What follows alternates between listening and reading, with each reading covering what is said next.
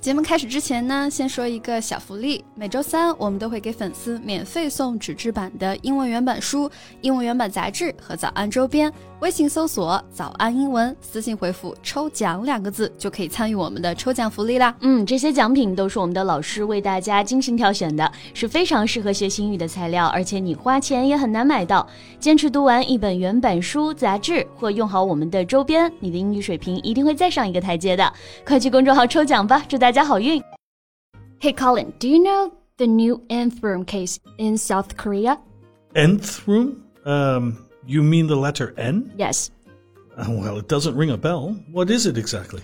N 号房事件啊，相信很多同学对这个名字都不陌生。去年发生在韩国的一起群体性的非法视频案件，那今年呢又有了一起针对男性受害者的非法视频传播案件，也被叫做新 N 号房事件。 So it refers to a massive digital sex crime that has shaken up the country due to its unprecedented scale and violence unprecedented scale. Well, how many people were involved? Well, the number of confirmed victims is at least 103, including 26 minors. What? Even minors? Well, that's utterly unacceptable. 对，因为 N 号房事件史无前例的这个规模啊，所以才导致民众如此强烈的一个反应。那我们说到的这个 unprecedented 作为形容词，它就表示史无前例的、空前的。Yes. If something is unprecedented, it has never happened before. Or if you describe something as unprecedented, you are emphasizing that it's very great in quality, amount, or scale. Right. N 号房事件涉及的人数之多、影响之大呢，史无前例。那其中受害者还包括未成年人 （minors）。People are minors until they reach the age of 18. Yes. Well, how did this work? Well, um, why don't we just talk about it today? Sure. 那今天我们就来聊一聊之前轰动一时的韩国 N 号房事件吧。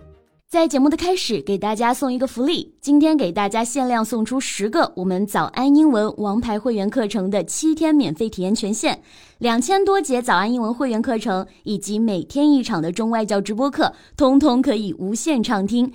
体验链接放在我们本期节目的 show notes 里面了，请大家自行领取，先到先得。So, answering your question, the victims, including underage girls and boys, were forced to upload explicit and sometimes violent videos of themselves into the chat rooms on Telegram. Yeah, yeah, I know this Telegram. It's a, a social media and communications app, right? Yeah. At least 260,000 users accessed these chat rooms and paid with either cryptocurrency or videos of their own. Do you know what cryptocurrency is? Yeah, in Chinese we call it 加密货币。N 号房观看者呢就付加密货币来观看这些非法的视频，或者啊用自己有的这些视频去交换，这样就导致视频流传的也越来越多，受害者呢也越来越多。Yes, well. This case reveals the extent to which modern technology can be used to virtually exploit people in a new form of modern slavery. Yeah, I agree. 现代科技啊，就我们说的 modern technology，它的发达呢，给我们的生活带来了很多的 convenience。但与此同时，个人隐私也变成了网上随意可以下载的一些东西，然后就有人会利用这些隐私来 exploit people. Now let's look at the word exploit. Well, exploit means to treat a person or situation as an opportunity to gain an advantage for yourself or to treat somebody unfairly by making them work and not giving them much in return. Right，那 exploit 我们就可以翻译为利用什么什么为自己来谋利，或者剥削、压榨某人。For example, you can say they exploit employees by making them work long hours for low wages. 他们啊剥削员工，以廉价的工资让他们长时间的工作。Yes. And uh, as for modern slavery, it's a, a broad term used to describe situations in which Somebody uses coercion, deception, or threats to exploit victims and take away their freedom. What is coercion?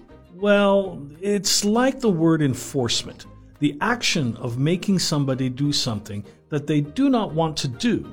Using force or threatening to use force. Ah, now coercion 就是我们说的强迫、胁迫，对不对？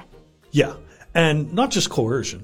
modern slavery also includes global crimes such as human trafficking, child exploitation, and forced labor. Human trafficking 就是我们说的人口贩卖啊，那也是属于 modern slavery 它的一种。Well, the Nth room cases relied on the app Telegram, which uses encrypted messaging to carry out the crimes. So, is Telegram the most popular social media app in Korea? Um, I'm not so sure about that, but victims targeted for the Nth room were often contacted online through other social media services such as Twitter before being told to move future interactions onto Telegram. Yeah. Apps such as Telegram provide a new way to communicate, with links and the use of cryptocurrency to ensure criminals are paid for their exploitation. 我在网上有看到一篇关于 N 号房受害者的一个采访报道啊，well, she had no idea what Telegram was, but after downloading it, the person recruiting her asked for bank account information, address, and phone number. And she just gave away her personal information like that? Well, um, yeah, she was still in high school at that time. But she was slowly coerced into taking pictures and producing graphic videos because those criminals used her personal information to blackmail her. Blackmail 就是我们说的勒索、敲诈啊。Blackmail is the action of threatening to reveal a secret about someone unless they do something you tell them to do, such as giving you money. Yeah, in this case, taking pictures and producing videos. Right. The shame factor can be used to hook a victim in. Yes, especially in some cultures like Korea, you can control, exploit, and threaten people from a distance. Actually, digital crimes in South Korea even those targeting children, are notorious for attracting light sentences. Under Korean law, producers of child porn can receive up to a life sentence. But in reality, the average was only about two years in 2017. 对，这么多人罔顾法纪的原因呢，是因为这个犯罪的成本实在是太低了。 韩国呢，因为判刑太轻啊，也是臭名昭着。那这里我们就学习到了一个新词，notorious。Yes, to me, notorious means to be well, well known for something bad. Yeah. Do you know the movie Hope? Oh, what is it about? Well, it's a Korean film based on a true story. An eight year old girl was raped and bitten by a drunk 57 year old man in a public toilet. The girl was badly injured. She's gone through a series of operations, and the court sentenced the man to only 12 years in prison. 12 years. Yeah, and the man has a history of physical and sexual violence. I wonder if the verdict would be different if the same thing happened to the president's daughter. Yeah，看过《Hope》，也就是我们说的《素媛》这部电影的同学，应该也跟我一样啊，对里面的这个小女孩的遭遇呢痛心不已。那对罪犯的这个行为也是恨得咬牙切齿。尤其是了解到这部剧是由真人改编的时候。Yes. Well, without collaborative, comprehensive efforts from different sectors of society, the nth room will happen again.